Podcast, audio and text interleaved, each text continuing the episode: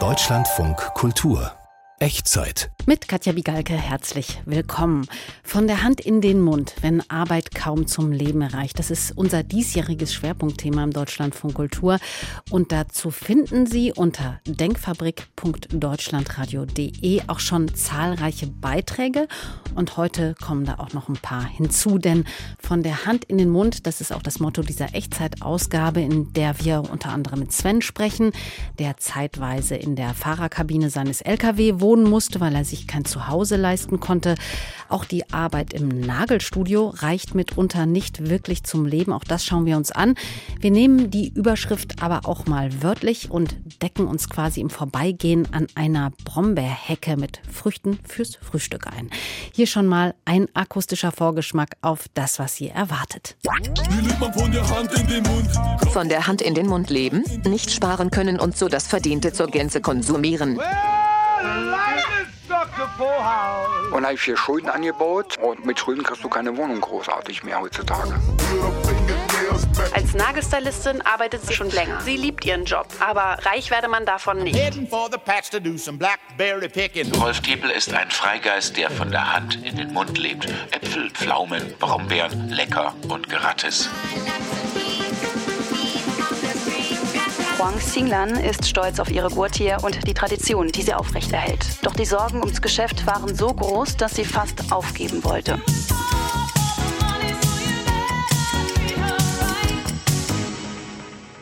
Von der Hand in den Mund, das ist das Motto in unserer heutigen Echtzeit. Und wenn man das jetzt mal wörtlich nimmt, dann geht es ja auch ums Essen. Streetfood ist so ein Essen, das man sich im Gehen auf der Straße kauft, um es dann vielleicht auch noch gleich beim Weitergehen zu verzehren. In Shanghai beginnt dieses Ritual oft schon mit dem Frühstück. Jedes Kind wächst hier damit auf, morgens in langen Schlangen vor den Frühstücksläden zu stehen, um ein paar Guatje zu ergattern. Das sind leckere Teigtaschen mit Fleischfüllung, die so in einer großen Pfanne gebraten werden. Und damit damit die ersten Guatje um 5 Uhr auch fertig sind in der Früh, wird in den Restaurants die halbe Nacht gearbeitet. Juan Xinglang ist eine der Köchinnen. Korrespondentin Eva Lambi-Schmidt hat sie bei ihrer Schicht begleitet. Es ist 3 Uhr am frühen Morgen in Shanghai. Die Straßen und Bürgersteige, auf denen tagsüber vor Menschen, Elektrorollern und Autos kaum ein Durchkommen ist, sind angenehm leer und still. In wenigen Häusern brennt Licht. Eines davon ist das Haus, in dem Huang Xinglan in ihrem Laden bereits das Frühstück für die vielen Menschen zubereitet, die am Morgen hierher kommen. In der kleinen Küche ihres Restaurants geht es ran an den Speck. Huang Xinglan hat sich eine rot-weiß karierte Schürze umgeworfen. Vor ihr auf der Arbeitsplatte liegt ein großer Klotz, ganz weiß und von der Konsistenz her galertartig. Reines Schweinefett. Mit einem Messer schneidet sie es erst in längliche Stücke, dann wird es im Fleischwolf klein gehackt. Ohne das Fett entsteht später in den gebratenen Teigtaschen, den Guatier, keine Brühe. Das würde nicht so gut schmecken. Alles wird frisch zubereitet. Das Fett hat sie am Vortag vier Stunden lang gekocht und dann eingefroren. Jeden Nachmittag bereitet sie so die Zutaten für den nächsten Morgen vor. Und das seit mehr als 20 Jahren, seitdem sie von einer Bauernfamilie aus dem chinesischen Landesteil Anhui vom Land in die Millionenmetropole Shanghai gekommen ist. Im Restaurant hat sie heute ein eingespieltes Team aus fünf Leuten. Li Jiagen mixt in einer großen Schüssel 60 Kilogramm Schweinehack mit dem gerade klein gehackten Fett.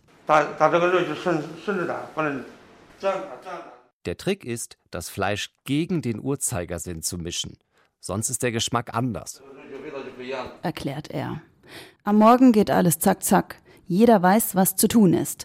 Der 52-jährige Sun Fucheng mischt in einer großen Steinschale Mehl mit Wasser. Fünf große Batzen Teig knetet er so jeden Tag mit ganzem körperlichem Einsatz. Wir benutzen warmes Wasser, aber nicht wärmer als 40 Grad. Es darf nicht zu heiß sein.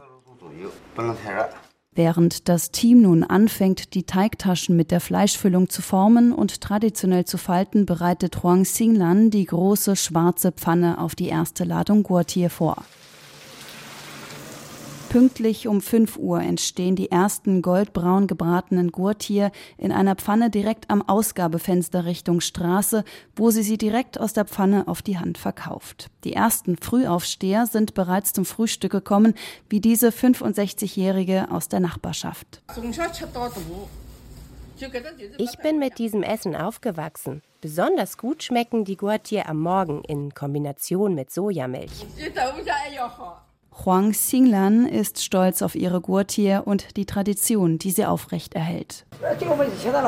Die meisten Kunden kommen seit Jahren hierher. Sie kommen aus allen Altersgruppen und sie lieben einfach meine Gurtier zum Frühstück.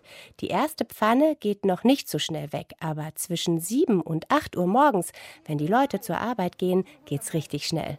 Morgens und auch nachmittags wieder ist die goldene Zeit fürs Geschäft. So richtig golden ist das Geschäft insgesamt allerdings gerade nicht. Der Laden erholt sich noch von dem strikten Corona-Lockdown im Frühjahr in Shanghai. Zwei Monate lang war Huang Xinglan gemeinsam mit ihrem Mann in ihrem Laden eingesperrt. Sie haben auf dem Boden geschlafen. Essen hatten sie genug und konnten sogar ein paar Nachbarn mitversorgen. Doch die Sorgen ums Geschäft waren so groß, dass sie fast aufgeben wollte. Wie so viele Geschäfte in Shanghai, die nach dem Lockdown nicht mehr geöffnet haben. Letztens habe ich mit meinem Mann darüber gesprochen, ob wir aufhören sollen. Aber dann haben einige Kunden davon gehört und kamen von weit her, um bei uns zu essen. Sie sind immer wieder gekommen und fragten nach unseren Plänen. Sie meinten, wenn das Problem ist, die Miete für den Laden zu bezahlen, dann würden sie eine Spendenaktion starten und mir helfen. Ich war zu Tränen gerührt und wir haben entschieden, weiterzumachen. Man mag sie zwar schnell mal eben nebenbei verzehren, die Guatier, aber die von Juan Lang, die genießen offenbar durchaus Kultstatus.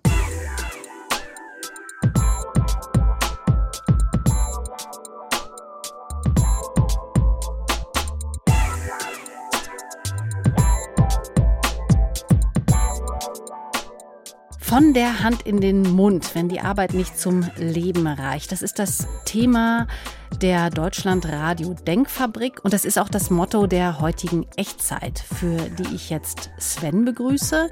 Sven kommt aus Berlin, der ist 53 Jahre alt und hat mal als Lkw-Fahrer gearbeitet. Gerade kann er das aber nicht, weil er auch nicht wirklich ein Zuhause hat. Und über diese Situation wollen wir jetzt sprechen. Hallo Sven. Hallo. Und ich sage es vorab, ich sage Sven, weil du nicht mit Nachnamen genannt werden möchtest und du dir das Du gewünscht hast. Genau, richtig. Sven, eigentlich bist du gerade obdachlos, aber du lebst trotzdem irgendwie auch auf der Straße. Kannst du so ein bisschen beschreiben, wie die Lebenssituation gerade aussieht? Also bei uns die Situation ist, weil wir in der Habersackstraße wohnen, wir haben keine reguläre Sicherheit, ob wir raus müssen oder nicht, weil da streitet sich der Bezirk mit den Eigentümer und wir können jederzeit eigentlich äh, gehen müssen. Also die Situation ist sehr, sehr anstrengend für uns auch. Das heißt, du bist obdachlos, aber im Moment hast du vorübergehend ein Zuhause gefunden. Genau, seit neun Monaten ungefähr jetzt hat schon bald. Und was ist das für ein Zuhause? Einzimmerwohnung. Mit Strom habe ich selber angemeldet halt und mit Küche, Schlafzimmer, ein Bett drinne, ein Tisch. Also kochen kann ich alles, kann mich waschen. Also das ist das Wichtigste, Hygiene auch. Aber sonst, also top. Das, und das war eine Wohnung in einem leerstehenden Haus. Genau, das war das ehemalige Schwesternwohnheim der Charité ist das gewesen. Und das habt ihr besetzt oder? Ja, es wurde besetzt und der Eigentümer hat dann äh, uns drinnen gelassen, hat also nicht geräumen lassen und hat dann auf einmal mit dem Bezirk mit Stefan von Dassel gemacht. Und seitdem streiten sie sich da hin und her, wie es mit uns weitergeht. Also der wollte uns schon zweimal rausschmeißen und gegen ukrainische Flüchtlinge austauschen, was natürlich nicht funktioniert, weil es sind Wohnungen und keine Unterbringungsmöglichkeiten für Geflüchtete. Wir haben ja das Hotel noch daneben und die haben die 42, da sind auch noch ukrainische Flüchtlinge was wir natürlich sehr toll finden auch, dass es auch so funktioniert bei uns. Okay, also vorübergehend hast du ein Zuhause, du bist aber eigentlich obdachlos. Richtig. Magst du mal erzählen, wie du ursprünglich auf der Straße gelandet bist? Ich bin damals mit 16 aus dem Heim gekommen, aus Westdeutschland, nach Hause und konnte mich nicht unterordnen. Wie man so schön sagt, äh, gewisse Regeln, die du nicht einhalten willst. Habe meine Lehre angefangen als Bäcker-Konditor, auch abgeschlossen und meine Mutter wollte das ganze Lehrgeld haben. Da haben wir uns das gestritten und dann bin ich halt rausgeflogen. Da habe ich dann ein Jahr auf der Straße gelebt, eigentlich direkt. Und dann? Dann äh, habe ich bei Freunden so übernachtet, dann habe ich meine erste Wohnung gekriegt. Ja, und dann bin ich halt eine Freundin gehabt, habe dann geheiratet, Kinder gekriegt. Ja, dann 99 meine Scheidung.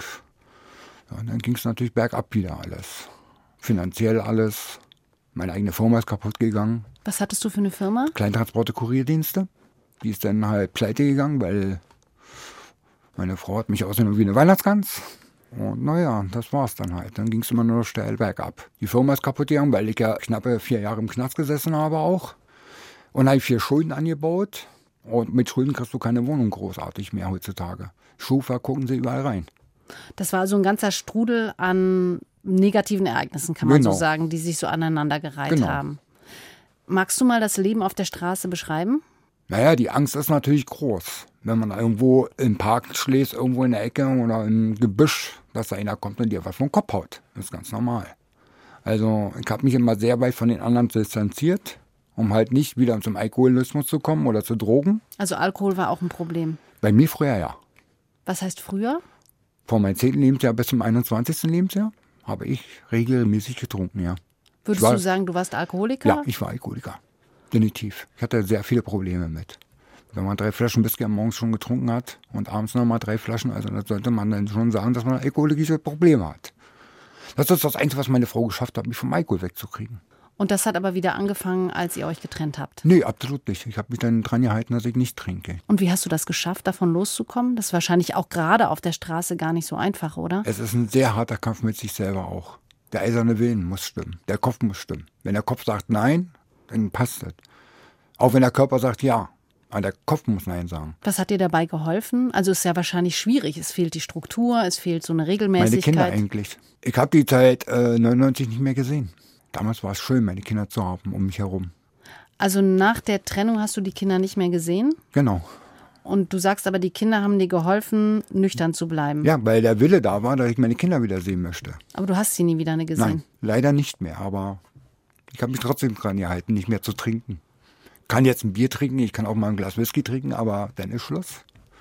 Ich kann es alles komplett wieder unter Kontrolle gekriegt. Mein Problem. Und gibt es eine Möglichkeit, wieder Kontakt aufzunehmen zu den Kindern oder gar nicht? Doch, sind ja jetzt volljährig. Also ich, wenn ich jetzt einen Ausweis habe oder so, kann ich zur Labo gehen und mir die Adressen holen. Also das wäre nicht das Problem, die dann zu bekommen. Wenn du einen Ausweis hast. Das heißt, einen Ausweis hast du im Moment auch nicht. Nein, ich habe zwar einen Führerschein, deswegen darf ich auch nicht arbeiten gehen, weil mir der Ausweis fehlt, weil mir die 95er Karte fehlt.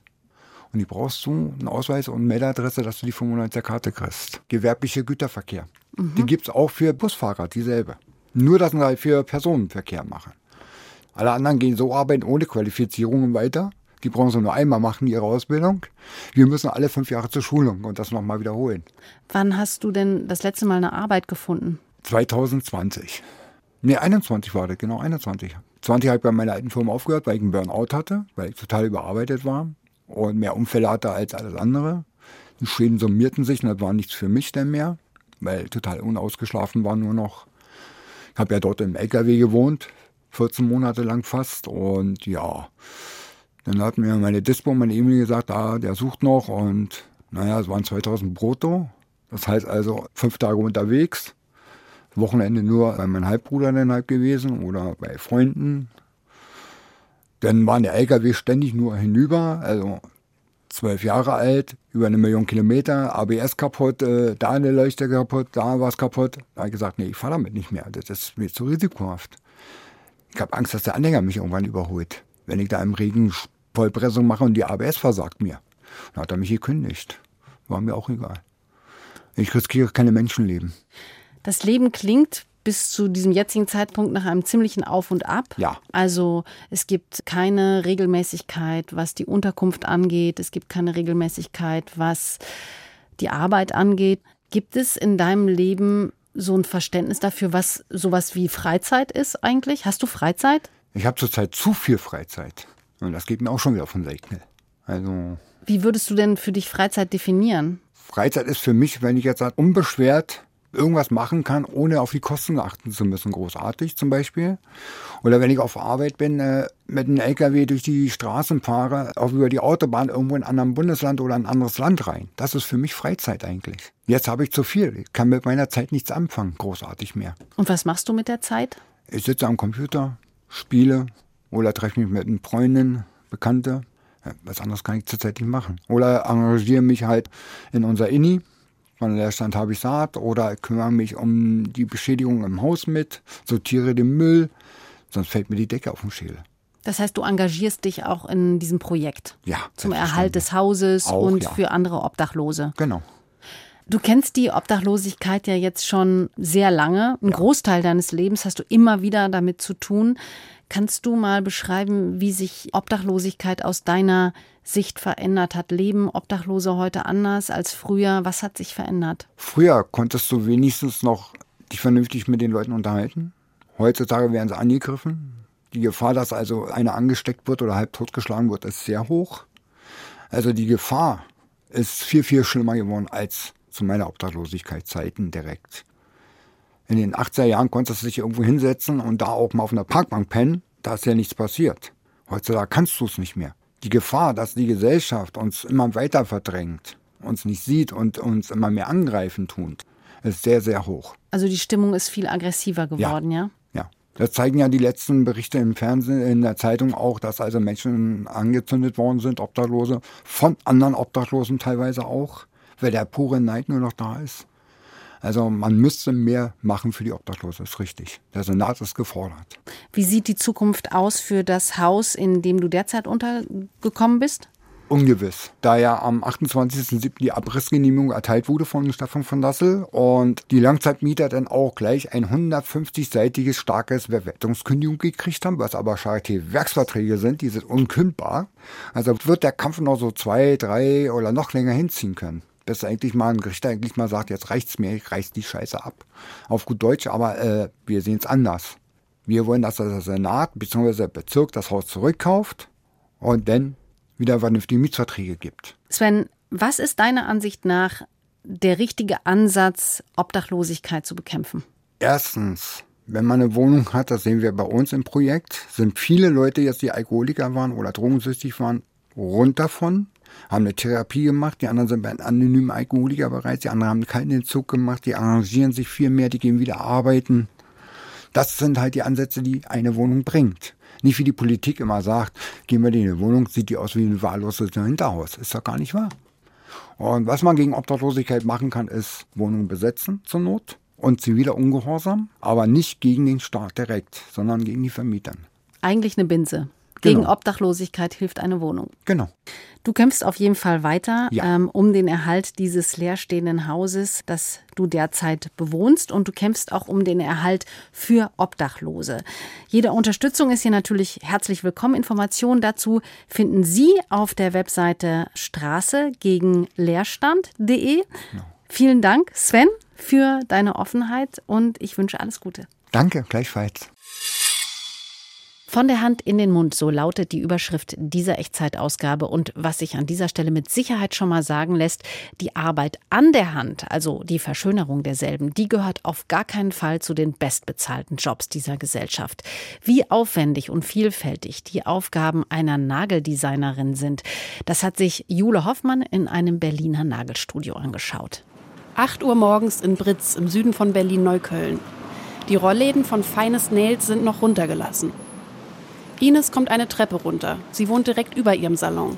Danke, dass äh, du die Zeit nimmst. Oh, warum nicht? Schon mal was anderes. Während sie aufschließt, wirft Ines mir einen prüfenden Blick zu. Viele Medien hätten negativ über ihre Branche berichtet, erklärt sie mir später. Seit drei Jahren hat sie hier ihren eigenen Salon. Als Nagelstylistin arbeitet sie aber schon wesentlich länger. Ja, also ich mache das seit 93. Und die Nicole, die ist irgendwann dazugekommen, ich vor 17 Jahren ungefähr. Ja. Ines ist blond, trägt rosa Lippenstift und Wimpern-Extensions. Sie sieht jünger aus, als ihre fast 30 Jahre Berufstätigkeit vermuten lassen. Die Branche habe sich in der Zeit sehr verändert, erzählt sie. Erstmal die Designs wechseln immer, ne, die nachgefragt werden, aber auch die Materialien oder auch die Techniken. Früher gab es nur ja eine Variante, ursprünglich mit diesem Klebesystem, dann kam Acryl dazu, also dann irgendwann hat sich UV-Gel durchgesetzt, aber eigentlich ist es wirklich viel komplizierter, weil man muss alle Materialien einfach kennen und, und auch beherrschen. Ne? Also Wir sitzen an einem der zwei Nageltische in der Mitte des Raums, auf denen zahlreiche Lackfläschchen stehen. Außerdem jeweils ein Handkissen und ein Behälter mit verschiedenen Pfeilen und Pinseln. Das Hauptangebot besteht aus Neumodellage oder Nail Art auffüllen. Von Auffüllen spricht man, wenn die Nägel erneuert werden und zum Beispiel eine neue Farbe bekommen. Neumodellage meint das erste Auftragen von Kunststoff auf den Naturnagel.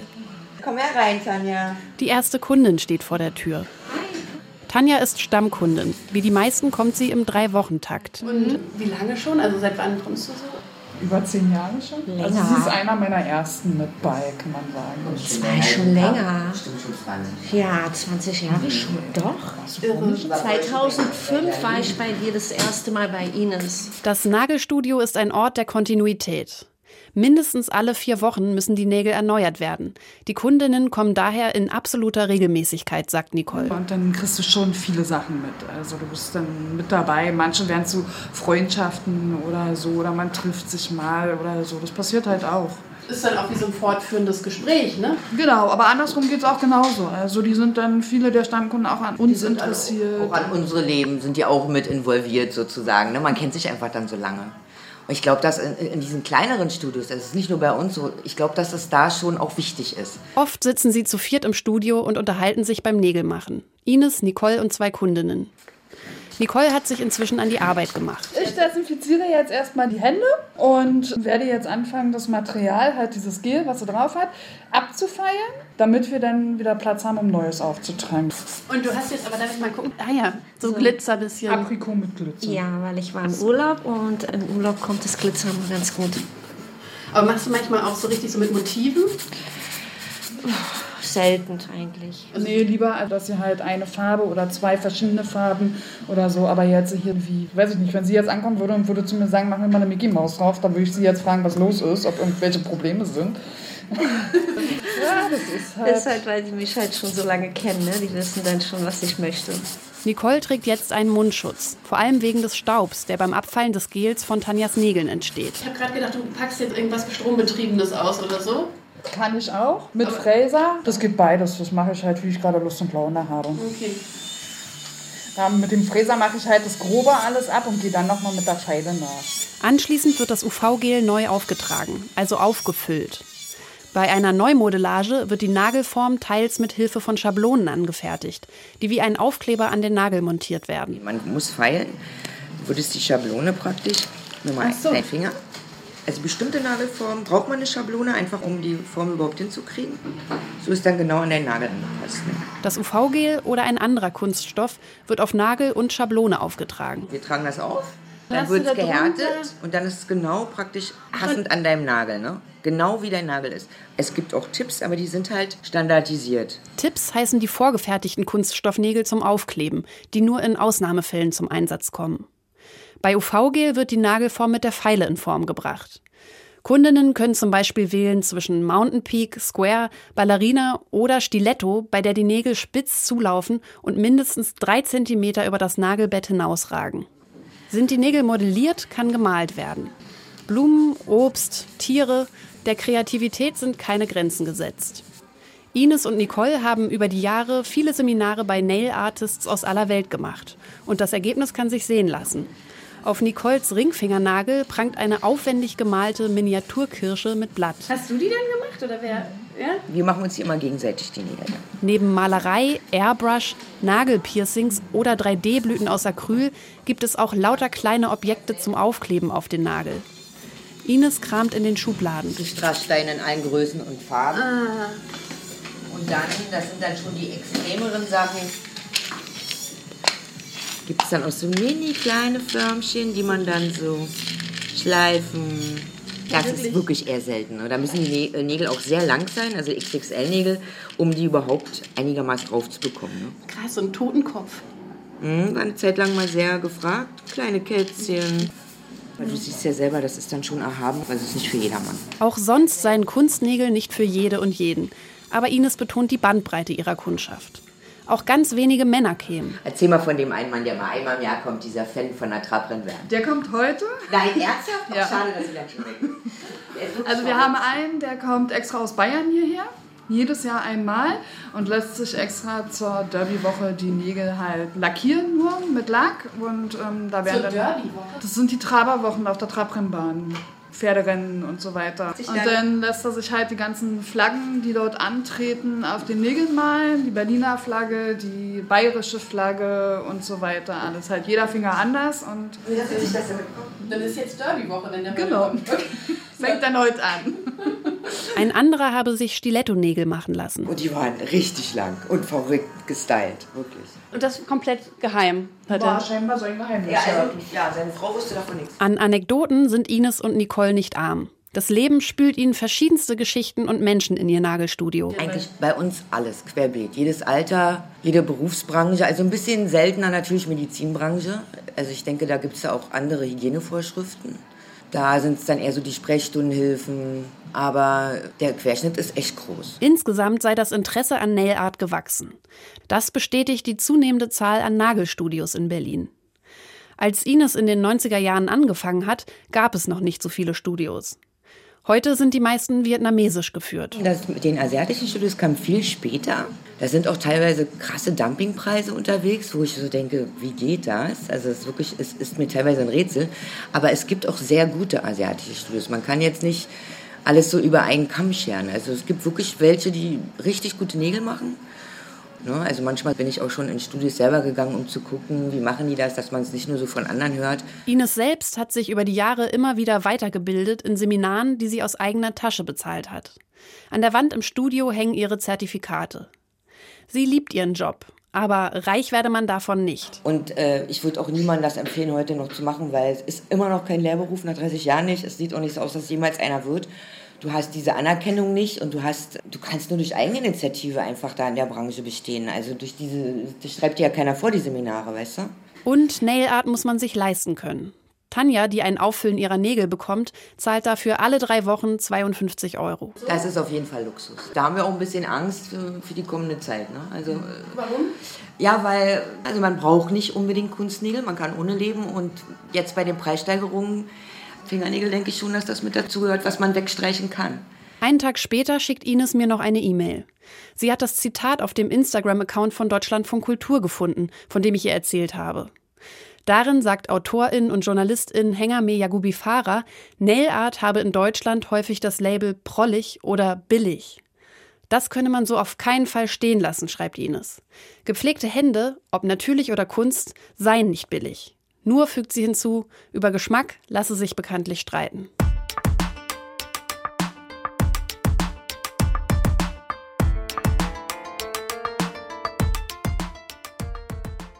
Nail Art. Nicht billig, aber auch nicht gut bezahlt. Gar nichts bezahlen muss man für Nahrungsmittel, die man selbst in freier Wildbahn oder in Parks pflückt. Wild wachsende Pflanzen, Kräuter oder Früchte, die erfreuen sich ja gerade durchaus einer großen Beliebtheit. Und man steckt sie ja quasi auch von der Hand in den Mund. Peter Backhoff hat sich passend zur Erntezeit an eine Brombeerhecke begeben, um zu schauen, wer hier so unterwegs ist. Ach, wie herrlich hat Mutter Natur wieder den Tisch gedeckt, wenn da nicht diese Wespen wären und die Dornen. Aua. Ja, Unkraut nicht, aber es ist doch dornig und außerdem verbreitet sich das so, dass dann nichts mehr anderes Platz hat. Brombeeren sind ja nun eine Pflanze, die sich auch selber fortpflanzt, die viele Leute aus ihrem Garten auch raushaben wollen. Sagt eine Brombeersammlerin in Köln mit einem Eimerchen in der Hand. Man trifft sich an der Hecke und kommt ins Gespräch. Der eher seltene Fall, aber es gibt sie hier und da, Menschen, die von der Hand in den Mund leben und pflücken, was es eben gibt. Steckt da vielleicht auch irgendwo was Politisches drin? Äh, ja, natürlich. In Zeiten, wo es heißt, Gürtel enger schnallen. Ressourcen sparen, natürlich. Ne? Also ich brauche dann die Marmelade nicht zu kaufen. Ich habe sowieso ganz viele Marmeladengläser, die schmeiße ich auch nicht weg. Und dann habe ich meinen Gelierzucker und dann weiß ich, was da drin ist. Da ist kein anderes Zusatzmittel. Gestern, erzählt sie weiter, habe ein Mann neben ihr angehalten, die Scheibe heruntergekurbelt, ob sie denn die Abgase auch gleich mit einkochen wolle. Und für mich als Reporter ihr Pech dieses Jahr. Zuerst waren die Brombeeren noch nicht reif und dann mit den Hitzewellen waren sie auch recht schnell verschrumpelt und vertrocknet. Also flog's einen Hilferuf in den sozialen Medien gestartet. Ist die Brombeerhecke politisch? Meine Kontakte wissen viel. Ein Friedenskämpfer namens Wilhelm Maucher soll 1953 erstmals einen Brombeerwein Rebellenblut gekeltert haben. Und das hessische Wahnfried In dem Städtchen gibt es das Märchen vom Brombeermann, der langbärtige Mann, den ich dort treffe, auf einer Naturtour, das ist Rolf Ketan Tepel, selber eine Figur wie aus einem Märchen. Interessant ist ja der an sich einheimische Deutsche wie nennt man das heute, äh, Bio-Deutsch. Den sieht man in der Tat ganz selten noch in der Natur. Wenn wir heute Menschen hier in unserem Land sammeln sehen, dann sind die meistens aus anderen Kulturkreisen. Rolf Tepel ist ein Aussteiger und Outsider-Künstler. In Warnfried macht er Station in einer Friedenscommunity. Ein Freigeist, der von der Hand in den Mund lebt. Äpfel, Pflaumen, Brombeeren, lecker und gratis. Das Grundding ist, jeder Quadratzentimeter steht in irgendeinem Grundbuch. Deswegen ist der Mensch, der heute geboren wird, grundsätzlich verunsichert, ob er irgendwo überhaupt noch eine Brombeere pflücken darf. Ob es das trifft? Allemal das. Es ist doch reichlich bescheuert, im Supermarkt ein Schälchen Brombeeren aus Spanien oder Portugal zu kaufen. Die teuersten stammen dabei sogar aus der Region, wo die Brombeerhecke doch an jeder Ecke rankt und prangt.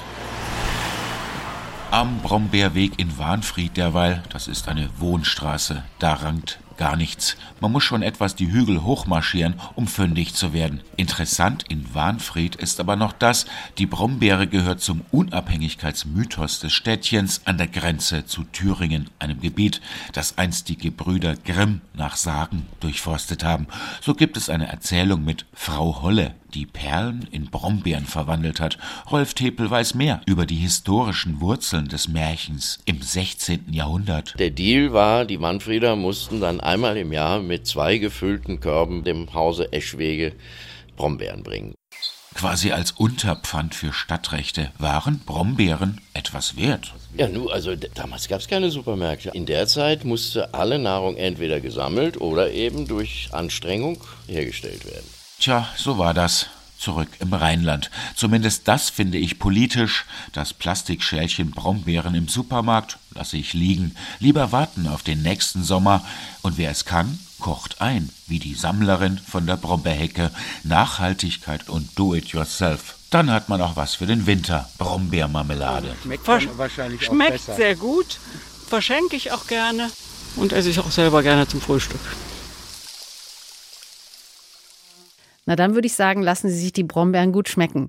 Von der Hand in den Mund. Der Echtzeitbeitrag war das zum diesjährigen Schwerpunktthema von Deutschlandradio. Weitere Informationen dazu finden Sie auf der Seite Denkfabrik deutschlandradio.de. Und das war die Echtzeit für heute. Ich bin Katja Bigalko und ich bedanke mich fürs Zuhören. Tschüss und machen Sie es gut.